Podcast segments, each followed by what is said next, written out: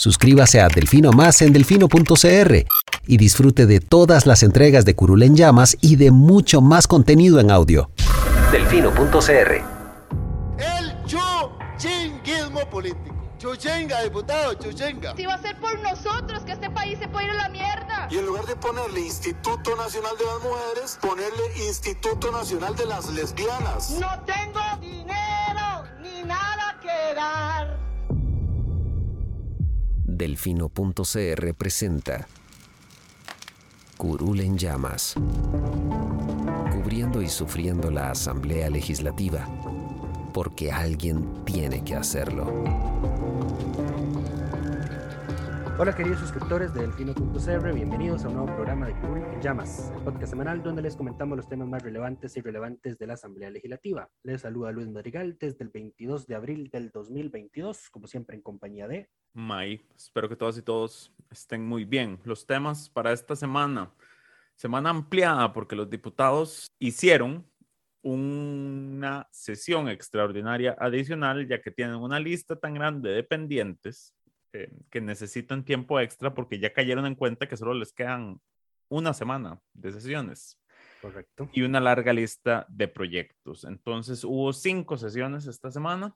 Eh, jueves por la mañana sesionaron temprano. Pero bueno, vamos a hablar de cómo se pasean en una buena intención y cómo vuelven inconstitucional el proyecto que buscaba regularles su uso de la gasolina. Eh, vamos a explicar un poco la negociación que se dio en torno al proyecto para llevar zonas francas fuera del gran área metropolitana, eh, lo que sucedió con el informe eh, de la comisión que estudió el caso Cochinilla. vamos a hacer una aclaración sobre el proyecto de reducción de cargas sociales que se aprobó y alguna gente ha entendido que el proyecto va a permitir que se hagan cosas que no suceden realmente. Y el proyecto favorito de Lucho, vamos a hablar de la aprobación en primer debate del proyecto de voluntades anticipadas y algunos otros temas varios. Fue, fue una semana muy larga, Lucho está cansado. Puedo, puedo confirmar y la otra viene peor, digamos, porque la otra son todos los días a doble jornada. Claro, ellos dijeron, no, no, es como meterle una semana extra a su periodo. Sí, pero bueno, antes de, antes de que empecemos con el primer tema, entrémosle a eso, digamos, porque es, es ya ellos sintiendo que ya se van, ¿verdad? Les quedan efectivamente cuatro días eh, efectivos. efectivos de sesiones a los que van a trabajar a doble jornada debido a la larga lista de proyectos que, que tienen. Y a eso habría que sumarle la enorme cantidad de proyectos dictaminados que han salido de las comisiones en la última semana, bueno, en esta semana que, que estamos terminando. Eh, es increíble la cantidad. Naturalmente, yo creo que ya esto no les va a dar el tiempo de, de verlos en plenario, cualquier otro proyecto nuevo que digamos que quisieran ver, eh, ya tendrían que haberlo dispensado, hay trámites, entonces que ya esa ventana se cerró. También es increíble la cantidad de proyectos nuevos que han presentado. Sí, eh, bueno, todo eso, lo, todo eso lo verá la próxima Asamblea Legislativa. Restauración Nacional presentó como cinco proyectos de temas electorales porque, y claro, ellos se quedan sin, sin representación. Lo que no dejen presentado, no, no pueden ni siquiera pedirle a nadie que lo impulse. Sí, eh, eh, específicamente uno que presentaron hoy, según el comunicado de prensa, es para volver a unificar las elecciones nacionales y las municipales. Hay varios de esos, sí. Eh, interesante jugada, porque creo que con esto pretenden asegurarse que si en la próxima elección vuelven con diputados, tal vez puedan asegurarse algún puesto municipal por, rebote, digamos, que ese, ese famoso rebote era el que había causado que se separaran ambos comicios. Pero bueno, eh, ¿qué ha traído además de sesiones extraordinarias oh, estas últimas dos antes, semanas? Antes, de, antes de avanzar con eso, otro tema, otro detalle interesante es que desde hace como un mes, más o menos, eh, se dejaron de asignar proyectos a comisiones. Ah, las agendas están tan cargadas que todos los proyectos nuevos que han ido entrando, digamos, eso siempre queda al final del acta. Yo siempre tengo que revisar para poder actualizar nuestra base de datos y desde hace como un mes no hay ninguna actualización de, de proyectos asignados a comisiones. Muy interesante. Sí, porque, bueno, no, no, diría que no, sería, no, no, diría que sería obvio porque eh, las comisiones tienen 60 días hábiles para dictaminar. Entonces, más bien eso debió haber pasado, digamos que ya se... Ya se Hace mucho más, ajá. Sí, pero bueno, ya parece que ya hay como un acuerdo ahí hablado de no más proyectos para que terminemos con la agenda de lo que ya tuvimos y el resto lo, lo tienen que ver los otros diputados. Eh, pero lo que, lo que estaba diciendo es eh, que como ya se dieron cuenta que ya van para afuera, eh, ya muchos empiezan a caer en cuenta de, uy, este proyecto importante mío no ha salido. Está en plenario, pero no ha salido. Eh, creo que ya tengo que quitarme esa posición de no negociar, de cerrarme a cualquier tipo de modificación o cambio y de sabotear los otros proyectos de los otros diputados y negociar con ellos para que mi proyecto y el de ellos salga. Entonces, justamente eso fue lo que pasó esta semana, porque con esta semana, eh, los dos, digamos, más emblemáticos de esos acuerdos políticos que se están cocinando ahora fueron el proyecto de zonas francas fuera de la gran área metropolitana, que se aprobó en primer debate luego de un acuerdo político para retirar todas las mociones de reiteración que estaban presentadas, que eran más de 100, eh, y que el diputado Luis Ramón Carranza del PAC estaba defendiendo todas las suyas, apenas no iban ni por la 20, yo creo. Eh, el PAC, José María Villalta también, eh, perdón, Paola Vega y José María Villalta también retiraron sus mociones. Y el acuerdo en que consistió, que bueno, el proyecto se retrotrae a primer debate, eh, se presenta una moción de consenso y la moción de consenso se aprueba. Entonces, ya se aprobó esa moción de consenso gracias a la sesión extraordinaria que, ocurrió. Y entonces ahora el proyecto puede volver a aprobarse en primer debate el lunes en la mañana de la, de la próxima semana. Y puede votarse el martes en la mañana, de, pues me mentira. Sería, eh, tendría que ser el miércoles. El miércoles en la sesión de la mañana se aprueba en segundo debate y se manda a publicar, se manda a firmar al presidente. El segundo proyecto es el de eh, hidrógeno verde, proyecto de don Erwin Macís, que ya todos sabemos cómo don Erwin es de cerrado en el tema de las negociaciones y que si uno no le hace caso, de pues, cerrado. le llena, sí, le llena de emociones los otros proyectos de ley. Mm. Eh, también hubo acuerdo con eso. Eh, ya lo, lo, hicieron sentado y le dijeron, Erwin, a ver. Dos semanas, Erwin, dos semanas. Déjese, déjese de chiquilladas y saquemos esto. Y dicho y hecho, llegaron a un acuerdo, al parecer va a ser lo mismo la vía de la retrotracción, una moción de consenso y se aprobó. Se aprobará nuevamente en eh, primer debate. Me decía una, una, con, un, una diputación eh, con la que tenemos contacto cercano, que si a como han trabajado estas últimas dos semanas, hubiesen trabajado los últimos cuatro años, esta efectivamente sería la mejor asamblea. La, mejor eh, siempre la mejor asamblea de, que, hayamos tenido, digamos, porque es que ya están sentándose a negociar, digamos. Pero la mejor. Las cuerdas. Pero la mejor. Y habría que ver, habría que pasar, habría que hacer una prueba, digamos, de que efectivamente lo, negocien así siempre. Lo que ocupamos definir es cómo, lo que hay que definir son los parámetros para decir quién, qué es una buena asamblea legislativa. Sí, ya sabemos que el número de leyes totales no es el mejor dato y no debe usarse para eso, pero es la estadística que tenemos, lamentablemente. Para todo lo demás existe el programa Estado de la Nación. Eh, cuña no patrocinada, lamentablemente. Pero bueno, ahora sí entremos con, con los temas de agenda. no, ya, ya, ya, ya, sacaste un tema de la agenda que fue el del proyecto de Zonas Francas, que explicaste lo que pasó rápidamente.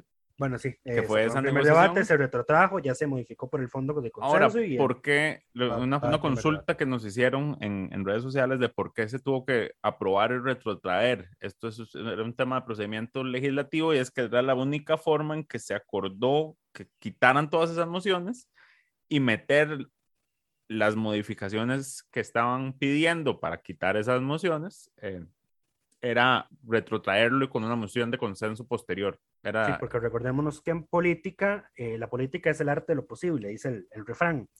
Eh, y entonces es, o el proyecto no sale del todo, porque te negas a hacerle algunas modificaciones, aunque no sea la ley que vos deseas que salga, pero tenés que ceder para verla aprobada y confiar en que tus sucesores van a reformarlo de la forma en la que vos lo querías, em, o te sentás a negociar y logras que eh, ese proyecto se sume pues a tu lista de proyectos importantes aprobados. Porque para nadie es un secreto que llevar eh, pues más oportunidades de trabajo y desarrollo económico a las, a las zonas fuera de la gran área metropolitana pues es relevante inclusive eh, digamos no tanto porque los diputados sean conscientes de que esas zonas están necesitadas, sino por réditos políticos a futuro.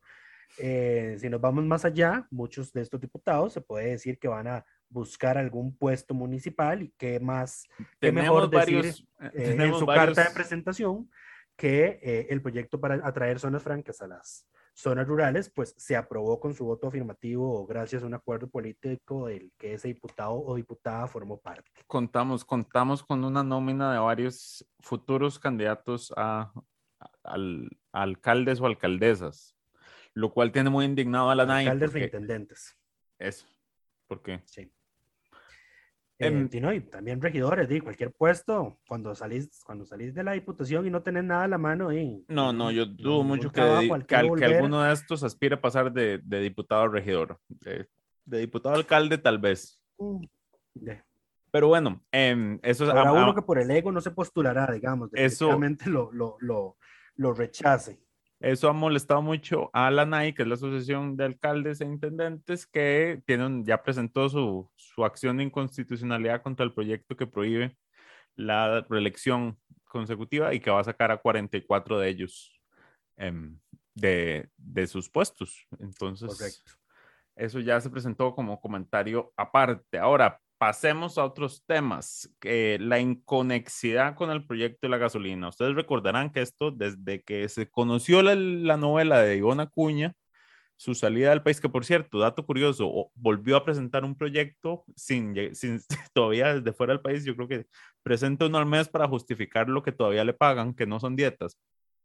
Em, en fin, eh, presentó un proyecto esta semana. Em, eh, desde ese momento entró toda la discusión del uso que, que hacen los diputados de la gasolina y que eso se tiene que regular. Entonces hay un proyecto para regular esto. La discusión siempre era que los diputados decían, si me lo van a regular a mí, regúlenselo al resto de jerarcas, como si los jerarcas tuvieran 500 eh, litros de gasolina al mes para uso discrecional. Sí, eh, el proyecto para regular eso es el 22.459, regulación de la cuota mensual de combustible para diputados y diputadas. Entonces, naturalmente, el título del proyecto enmarca el propósito de la iniciativa, ¿verdad? Y Ujú. entonces, si se habla de una regulación de la cuota mensual de combustible, pues parecería obvio que no puede meterse ninguna otra institución ahí o ningún otro tema. Pues Claro, no, porque además en, en la exposición de motivos tampoco se habla de, de, de, de esos otros temas, es, se circunscribe a los 500 litros que tienen ellos. Correcto, pero no, parece que a la Comisión de Gobierno y Administración eso no fue obvio, porque por la unanimidad de sus miembros, entiéndase por Heriberto Abarca, Víctor Morales Mora, José María Guevara Navarrete, Jonathan Prendas, Drago Tolanescu, Carlos Ricardo Benavides, Luis Fernando Chacón y doña Zoila Bolio, votaron a favor una moción el 29 de marzo pasado que metió una regulación al uso discrecional y semidiscrecional de vehículos asignados a funcionarios de los otros poderes del Estado. Ese día, la diputada Carolina Hidalgo, que digamos es la promotora de este proyecto de ley, eh, fue en su calidad de no miembro. eh, los diputados no miembros de las comisiones tienen derecho a voz, pero no a voto. Y ella advirtió que esa moción era inconexa y pidió el criterio de servicios técnicos. Servicios técnicos le respondió a mediados de abril, Tiene usted toda la esta razón. semana, que tenía absoluta y totalmente la razón. Porque es obvio. Ujú, Le dijo que el cambio era inconexo y aunque no se lo dijo, la inconexidad es causal de inconstitucionalidad en los proyectos de ley. Por ende, el proyecto es inconstitucional. Em, Ahora, la pregunta y lo que, eh, lo que yo, mi deseo aquí más profundo, desde el fondo de mi corazón, es que si alguien llega a reclamar la inconstitucionalidad de este tema, la Sara diga, sí, es inconstitucional para los jerarcas, pero la limitación que se metieron ustedes aplica. Sí, y eso es un problema porque, eh, según tenemos publicado en el barrio de prensa de ese lunes, donde explicamos este tema, la sala constitucional entiende que cuando un proyecto es inconexo, se afecta todo el proyecto. Ve. Eh, es- está la sentencia 2000, eh, 8.764 del año 2000, reiterada en el 2013 con la 5939 y reiterada en el 2021 con la 11995. Sí, pero la sala últimamente Dice- anda cambiando criterios históricos, entonces no me Dice- extrañaría. Eh, si las adiciones realizadas al proyecto original tienen como una consecuencia directa que aquel pierda su perfil y esencia, se invalida el procedimiento y el contenido final del proyecto aprobado, no solo la parte, digamos, eh, la parte inconexa. Sí, Entonces, pero ahí podría estar el problema. Eh, yo- Tenías muchas esperanzas con una sala constitucional de la que ya no sabemos sus intenciones por su conformación actual. Estás poniendo demasiada esperanza, digamos. Bueno, es que uno ya no sabe qué esperar. Exactamente. Pero, pero digo, por eso digo, mi fe sería que la sala haga alguna de esas maniobras jurídicas que hace como cuando interpretó la ley de fortalecimiento de las finanzas públicas o la ley de empleo público y, y se los clave por necios.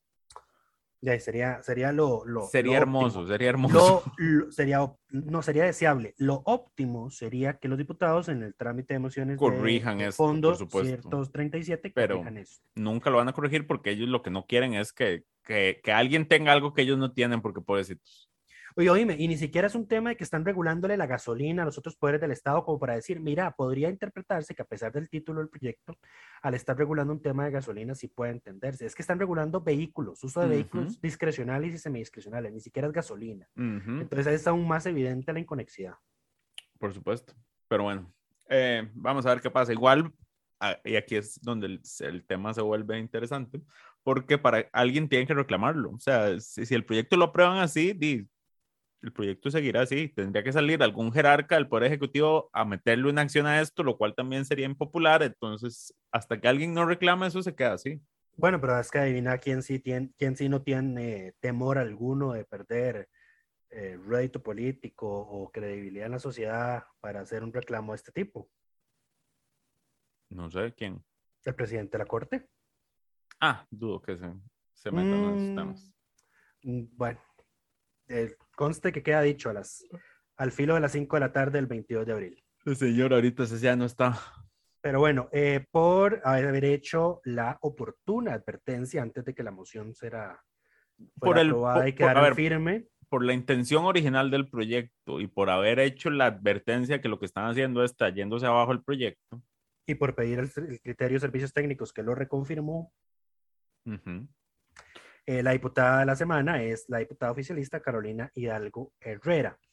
La penúltima de este periodo, la Es penúltima. cierto, sí, es cierto, es correcto. Esta es la penúltima diputada de la semana.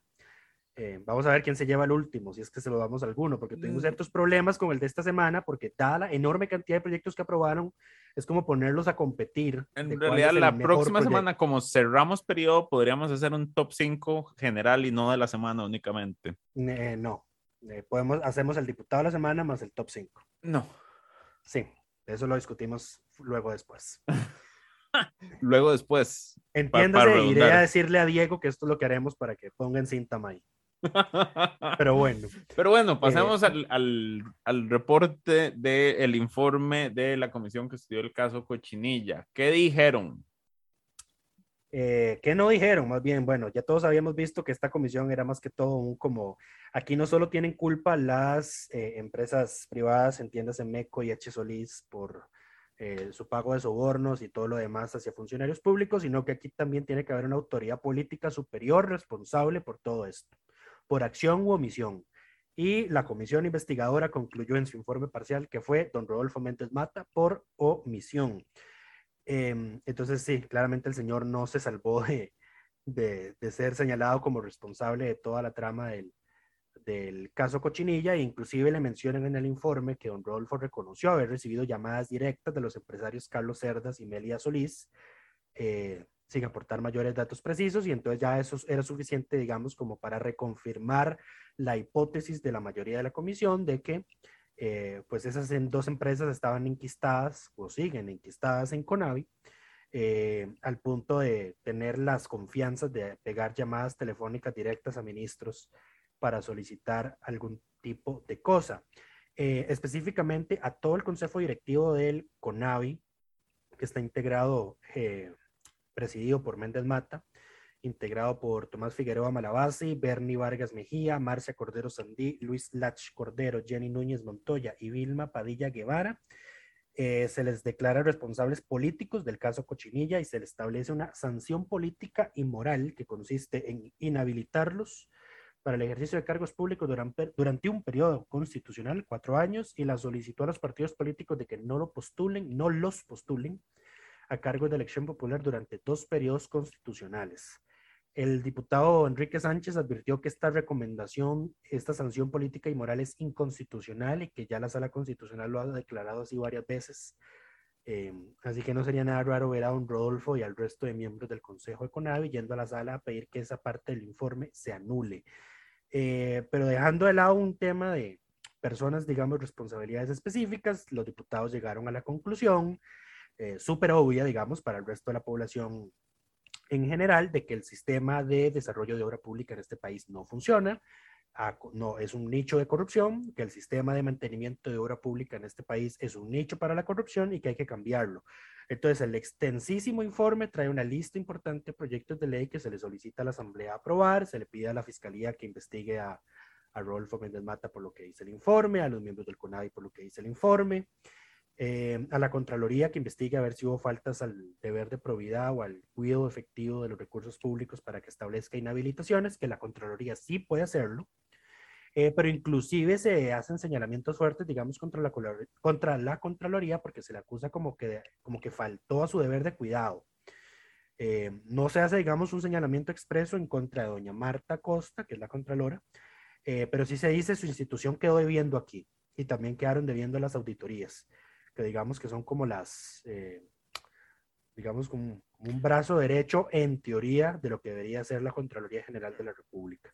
Correcto. Son operadores de la Contraloría en las instituciones porque responden a, las, a los lineamientos de, de auditoría que de auditoría de, exacto. Y yo creo que la Contraloría puede pedirles informes a ellos directamente, me parece, si no me equivoco. Em, interesante porque, a ver, había una acusación que, que, cuando se hablaba del tema de Méndez Mata y era que en algún momento él dijo que es que él, él, había avisado de ese tema antes de desde su llegada al ministerio, eh, lo cual inicialmente la fiscalía y el OEJ dijeron eso no fue así y después se comprobó que sí había sido así y se publicó el oficio en el cual él le informaba al Ministerio Público del tema. Entonces, y eso se da a conocer el día antes, me parece, o horas antes de que la comisión votara este informe final que ya había llegado a sus conclusiones, por supuesto. Entonces, la evidencia no cambió el resultado de lo que tenemos. y si lo cambió, digamos, no lo mandó horas antes, lo mandó días antes. Entonces, tal vez ahí donde, fue donde se hizo un cambio de que el ministro no necesariamente mintió al respecto, pero entonces le achacaron responsabilidad por no haber informado al Consejo de Conavi de que él había presentado esa denuncia. Entonces, no, no, lo, no lo señalaron por mentir, más sí por no haber informado al resto de sus colegas de consejo de que él presentó esa denuncia de que algo irregular estaba ocurriendo en Conavi. Ahí fue el cambio, digamos, que podría haber ocurrido en el informe y que yo recuerdo porque me lo tuve que leer, naturalmente. Correcto. En fin, eh, dato curioso, ¿quién fue el que se salió para no votar? Eh, Erwin Macís Castro del PUSC. ¿Y por qué fue que se salió? Él había dicho que iba a votar a favor. Eh, uno de nuestros pajaritos en Cuesta de Moras nos comentó que don Erwin le había comprometido al PAC votarle a favor su informe de minoría. Eh, porque aquí, aquí necesitamos contexto. Enrique Sánchez reveló que el informe inicialmente iba a ser un informe unánime, pero que cuando metieron el tema de la sanción eh, política y moral, o sanción pública y moral, él tuvo que apartarse de eso porque él ya sabe que ese tipo de sanciones son inconstitucionales. Y no tienen un efecto real. Entonces, exacto, entonces él tuvo que emitir un informe de minoría eh, y entonces al parecer don Erwin había comprometido su voto a ese informe de minoría valga mencionar aquí también que María Vita Monge del PUS, del PUSC, sí, porque ya no he renunciado, aunque está más lejos de eso que cualquier otro diputado, yo creo que Paola Vega del PAC en su momento. Eh, doña María Vita Monge votó en contra del informe mayoritario porque estaba apoyando el informe de minoría. Eh, entonces, eh, Erwin Macís eh, cometió el error de hablar por el fondo del informe y salirse en la votación. Yo no lo diría un error, digamos. De ahí, una, decisión, para él, una decisión consciente de perder la dieta ese día. Eh, yo no estoy seguro de que él sea consciente de que le iba a pasar eso. Como dijo José María Villalta, tras cuatro años de estar aquí, todos deberíamos saber. Sí, yo voy a tatuarme esa, esa frase. Em, o regalárselas en un, en un separa, en un separa libros. Eh, porque creo que va a ser bastante, debería, va a ser bastante recurrente ahora en adelante. Eh, pero bueno, eso fue lo que pasó con el informe Cochinilla, quedó definitivamente aprobado con 33 votos a favor el voto negativo del PAC y de María Vita Monge. Exacto. Ahora, el siguiente tema. El, se aprobó un proyecto de que autoriza el rebajo a las cargas sociales, o eso fue lo que entendí. Y yo sé que eso no es lo que hace, entonces hay gente confundida, Lucho. ¿Qué se aprobó y por qué estamos justamente como estábamos antes de que se aprobara este aquí proyecto? Me voy a poner intolerable aquí. Yo creo que aquí intolerable. es, es, necesario, intolerante. Es intolerable también, como quieran verlo, no me interesa honestamente. Eh, yo creo que aquí es necesario un llamado de atención a los colegas que cubren Asamblea Legislativa. Las formas con las que reportamos cuando un proyecto se aprueba son importantes. Eh, cuando se aprobó este proyecto sobre la, lo de la condonación, eh, un periódico muy importante tituló que los diputados habían aprobado la condonación de deudas con la seguridad social a los trabajadores independientes. Eso no es así. Y no es así porque ya la sala constitucional, y hablamos largo y tendido en un programa de Curul en Llamas al respecto, dijo que los principales de las deudas con la seguridad social no se pueden condonar y que la Asamblea Legislativa no le puede ordenar a la caja que condone nada. Lo que puede hacer es una autorización que inclusive es dudoso que la autorización sea necesaria a nivel legislativo. Pues Digamos, se, se hace para que la caja se cure en salud y decir, estoy haciendo esto en el marco de esta ley, porque estoy decidiendo en el marco de mi autonomía implementar esta ley que me da un permiso, pero no porque me obligue, eh, no porque esté obligado a hacerlo, ¿verdad? Entonces, eh, se titula de esa forma y eso le genera es que expectativas lo que- erróneas a la población. el, el titular fue aprobado perdón de intereses y multas para deudores de la caja. Correcto, o sea, eso es, eso es impreciso. Y No eso es- ya, ya, ya le hemos hablado que esa decisión solo la puede tomar la caja. Y no la puede tomar eh, del todo, digamos, para el principal. Correcto.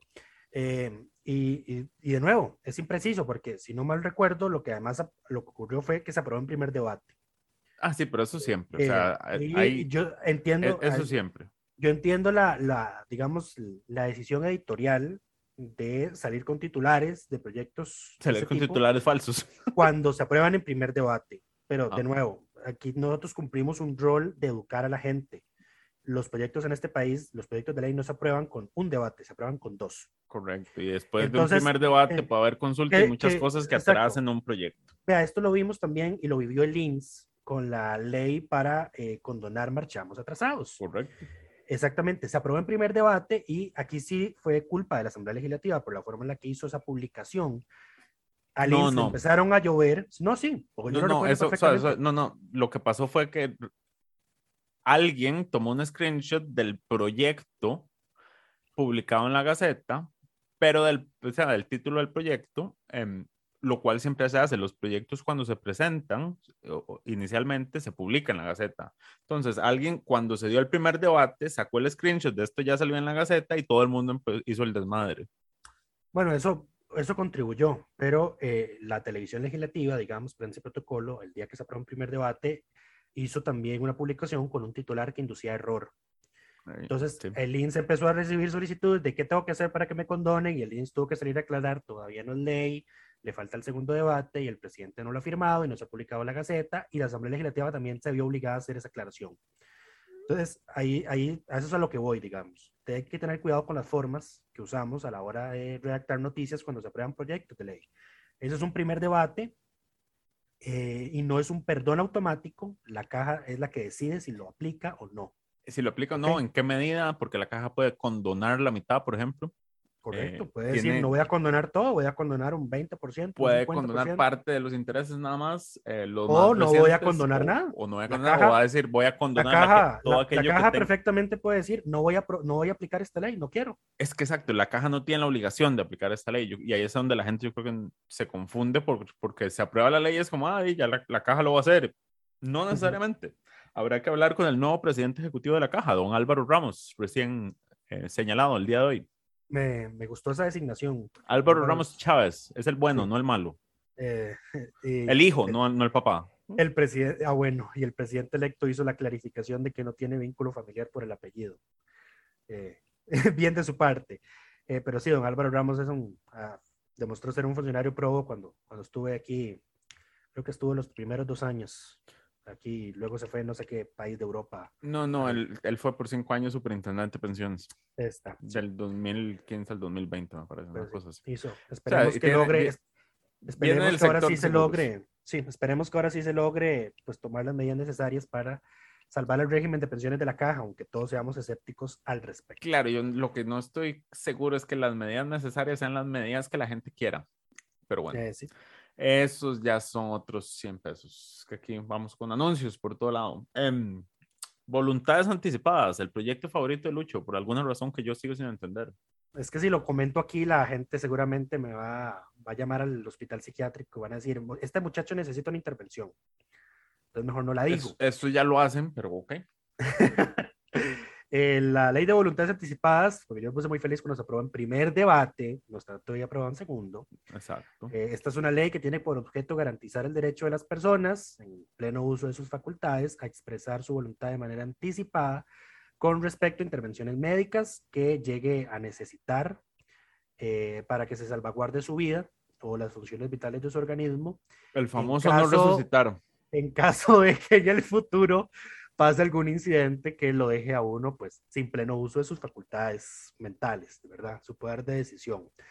Entonces usted puede, va a poder, cuando se apruebe en segundo debate y sea ley, va a poder ir a un registro de voluntades anticipadas o con dos personas de testigos, si no mal recuerdo, y decir, bueno, mi voluntad en caso de que yo quede en coma es, eh, esperen tres meses, Y si no me recupero si en tres no meses, me me, recupero, me desconectan. si no he despertado en tres meses, me desconectan.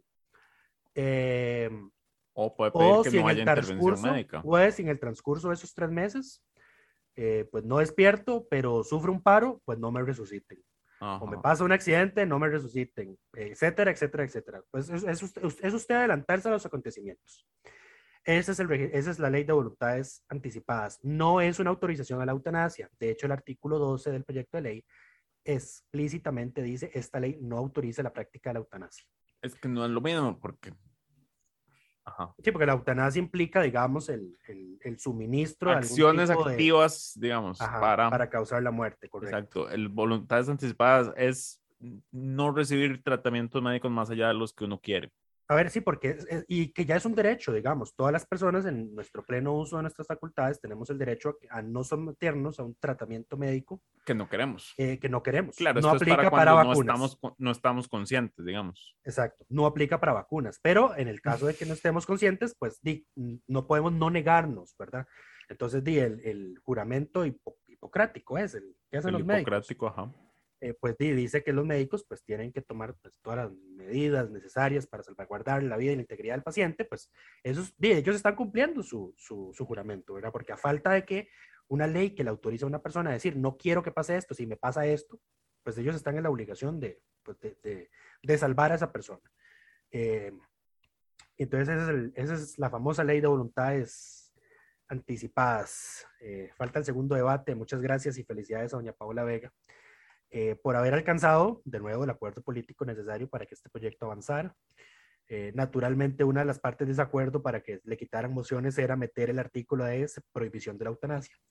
Eh, Que, que no, hace- no, no estaba de más, digamos. no, sí, no está, no está de más. Digo, no le, no le quita nada al proyecto. Eh, sí, solo que eventualmente cuando se apruebe una ley de eutanasia en el país habrá que derogar este artículo 12 de esta ley, Mm. eh, porque sí queda ahí un poquito tosco en caso de que maduremos lo suficiente como sociedad para pues ya legalizar la, la eutanasia. Correcto. Em, Siguiente tema. Siguiente tema, antes de pasar ya a los temas varios, es que vas volando hoy, Lucho. Rapidísimo. programa corto esta semana. Semana larga, programa corto. Un breve comercial antes de pasar a los varios temas varios que se aprobaron esta semana. Es una actualización sobre la próxima Asamblea Legislativa. Ya es evidente y notorio que Rodrigo Arias va a ser el próximo presidente del, del Congreso. No ha habido oposición y todas las partes consultadas se han manifestado de forma favorable, incluyendo la fracción oficialista. El presidente electo, Rodrigo Chávez, tuvo reuniones esta semana con casi todas las bancadas. Eh, se reunió con Nueva República, se reunió con el PLP, el liberal progresista, se reunió, no se reunió, y este fue un dato interesante, no se reunió con la bancada de liberación en pleno, pero fue a visitar a Rodrigo Arias a su casa. Entonces, em, ajá, Interesante los- movida. Los, Rodríguez Eh, empiezan a llevarse bien. Y déjame meter la cuchara aquí un momentito, nada más para hacer una mención de honor, Ujú. porque el único partido, la única fracción que abiertamente eh, fue transparente en los temas hablados, sus expectativas, su agenda, todo de lo que se habló en la reunión, fue el Frente Amplio. No, Frente de Amplio hecho- hizo un comunicado de prensa, hizo un oficio diciendo esto fue lo que hablamos, esto fue lo que pedimos, De eh, hecho, etcétera. de hecho, yo creo que el frente los quemó, porque esas reuniones ya venían sucediendo y el frente salió y dijo, sí, nos reunimos y pasó esto, y a partir de ahí la gente de comunicación de Chávez informó de las otras reuniones con las otras facciones, que Eh, se iban a realizar de forma posterior. Parece que fue una semana de filtraciones para el, el equipo de transición del presidente electo porque eh, eh, Pilar Cisneros también había filtrado que la Asamblea Legislativa iba a ser la sede del traspaso de poderes. Yo digo que sí. Entonces, al, al día siguiente, lo anuncia ella, ¿verdad? La jefa, una jefa de comunicación. no filtra información, la anuncia. Es que Bueno, el comunicado de prensa tienen que ubicarse. el comunicado de prensa al día siguiente decía, debido a filtraciones a la prensa, Sí, pero la filtración fueron ellos mismos, públicamente. parece que tenemos el primer encontronazo o incendio en las filas del Partido Progreso Social Democrático. Nah, yo no lo bueno, llamaría incendio, pero bueno. Eh, la, la fracción de unidad también eh, se reunió con el presidente electo y están hablando de agenda. El presidente le pidió a varios, em, por lo menos en la reunión con, con el liberal progresista, que les ayudaran a tener un puesto en el directorio legislativo. eh, y aquí es a donde uno habla. A ver, en esta, ocasión tenemos seis fracciones, el directorio tiene seis puestos. Si todos se pusieran de acuerdo, se pueden designar los puestos en orden de relevancia eh, y jerarquía, eh, siendo Liberación la fracción más grande de la presidencia y las fracciones más pequeñas las prosecretarías, que son puestos sustitutos que solo entran en función cuando no están presentes los demás. Dudo que eso pase, porque ese es un mundo, un, un mundo perfecto, digamos, donde todos seamos amiguis. Em, no estoy seguro si van a dejar que, que el partido oficialista esté en el directorio o no. ¿Vos qué pensás, Lucho? Eh, pues Rodrigo Chávez al parecer le solicitó a Rodrigo Arias que por favor le dieran un puesto. El tema es que no especificó cuál. Por ende, eh, yo siendo liberación y queriendo jugar de gracioso, digamos, eh, para Le darías un mal rato. Le daría alguno de los tres puestos que no tiene poder de voto en las reuniones de directorio, a menos de que falte el propietario, a saber, la vicepresidencia o las dos prosecretarías. Correcto. Porque los puestos relevantes son la presidencia y las dos secretarías. Sí, porque son los las- que deciden. Los que, los que dirigen las sesiones de plenario, digamos. Son No, no solo dirigen, relevantes. a ver, esto no se trata solo de la dirección del plenario, recordemos que el directorio legislativo tiene también funciones administrativas. Sí, sí, pero a eso me refiero. O sea, los mismos, los mismos tres que usted ve en la mesa principal son los mismos tres que toman decisiones a nivel de directorio. Si no está Ah. alguno de ellos, pues entra el suplente. Pero si están los tres propietarios, el resto no tiene ahí poder de, de votación, ¿verdad? Claro, ¿y, y qué, qué decisiones importantes toman? Bueno, la reciente reforma al reglamento interno de, para que tengan que justificar sus ausencias los diputados se tomó en directorio, por ejemplo. Correcto. Y la Eh. presidencia es la que autoriza los permisos eh, de ausencia. La presidencia es la que define las comisiones.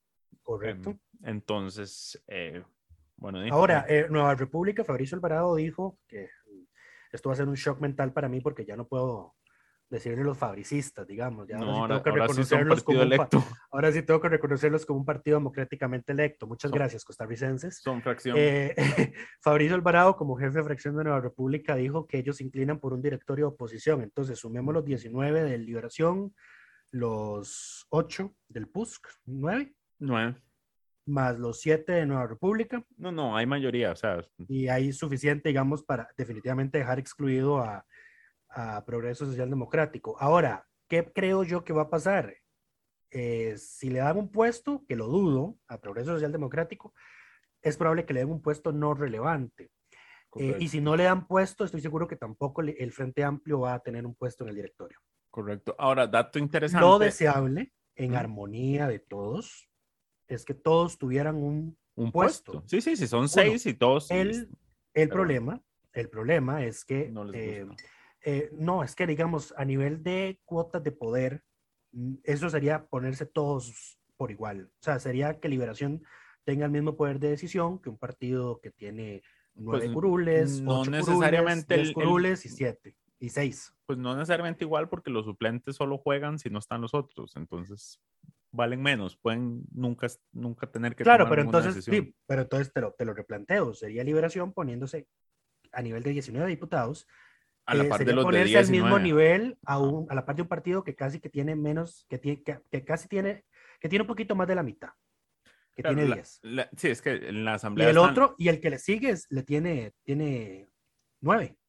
sí, la asamblea está dividida en los, en los tres grandes, que son Liberación, el Progreso Social Democrático y la Unidad, que juntos suman dos terceras partes del plenario, y los tres pequeños, que son Nueva República, Liberal Progresista y el Frente Amplio, que juntos suman esa una tercera parte del plenario.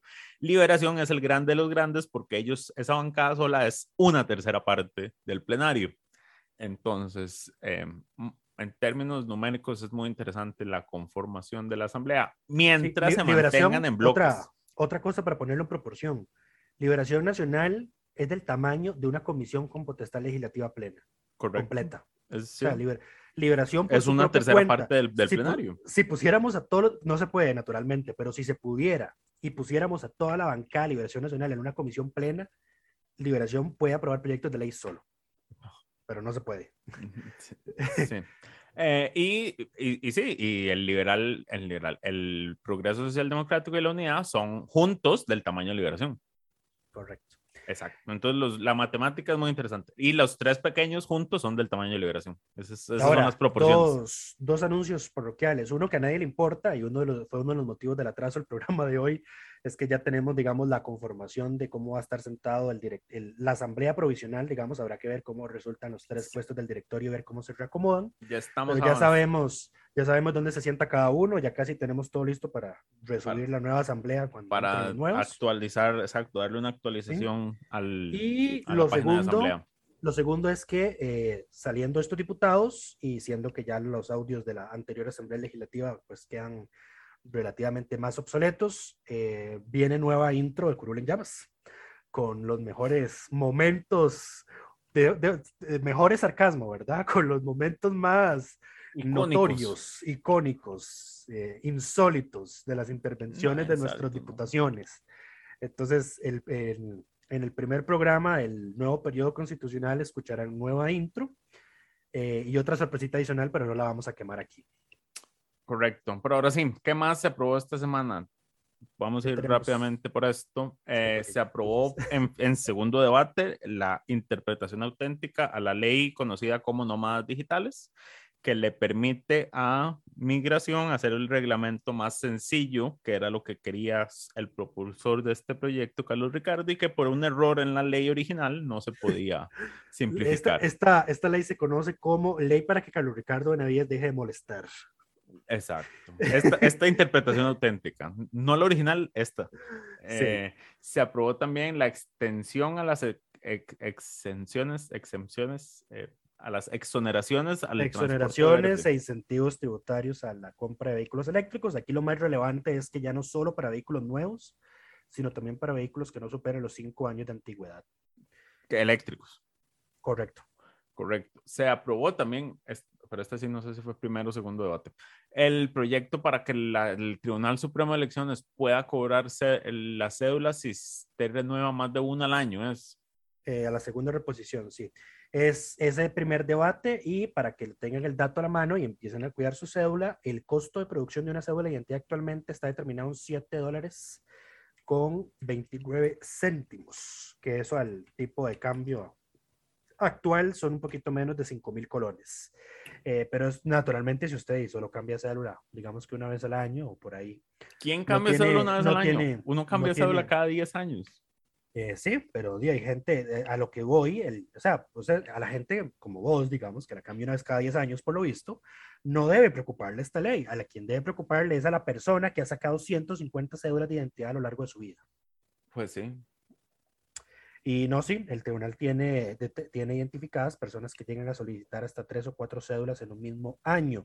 Em, y aquí un dato de más, se estima que esta ley le va a ahorrar al Estado 1.734 millones de colones, para que se den cuenta de la magnitud del, del, del gasto que tiene la reposición reiterada de cédulas, ¿verdad?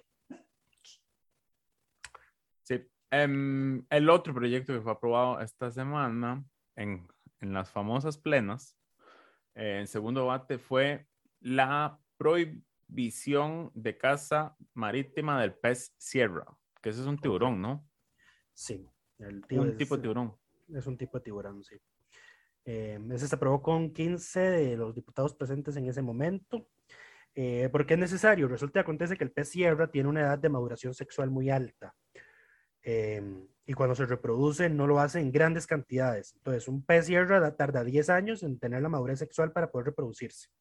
Y cuando se reproduce, sus periodos de gestación son de 9 meses, igual que el de un humano. Eh, o- sí, 9 meses son. Correcto. Yo ni sé. Eh, nueve meses y cuando tiene, y sus crías, los máximos son entre, son, los máximos son ocho, Eh, pero el promedio va de dos a ocho. Entonces es un número bastante fluctuante y todos esos factores combinados a la pesca indiscriminada, a la destrucción de su hábitat, eh, pues hace que la especie esté amenazada a nivel local e internacional. De hecho, hay un estudio de la Universidad de Costa Rica que dice que los avistamientos de pez en Costa Rica pasaron de 89 hace más de 20 años a solo 24 en los últimos 5.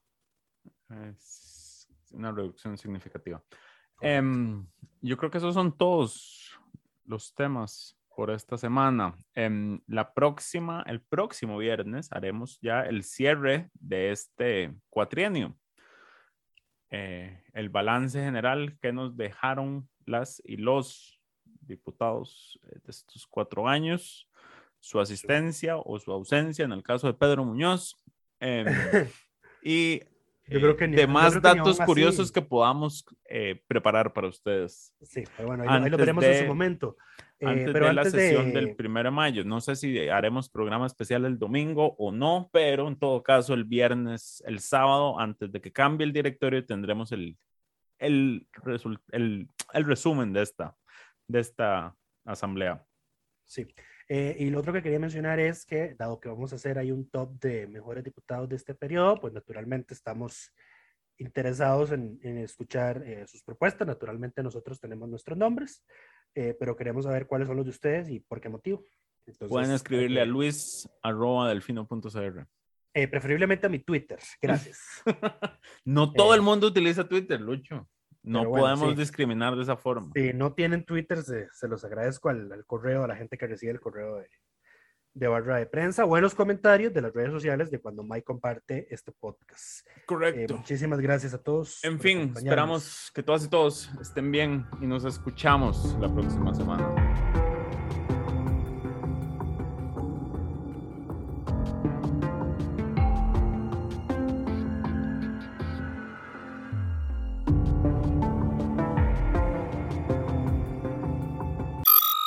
Suscríbase a Delfino Más en delfino.cr y disfrute de todas las entregas de Curul en Llamas y de mucho más contenido en audio. Delfino.cr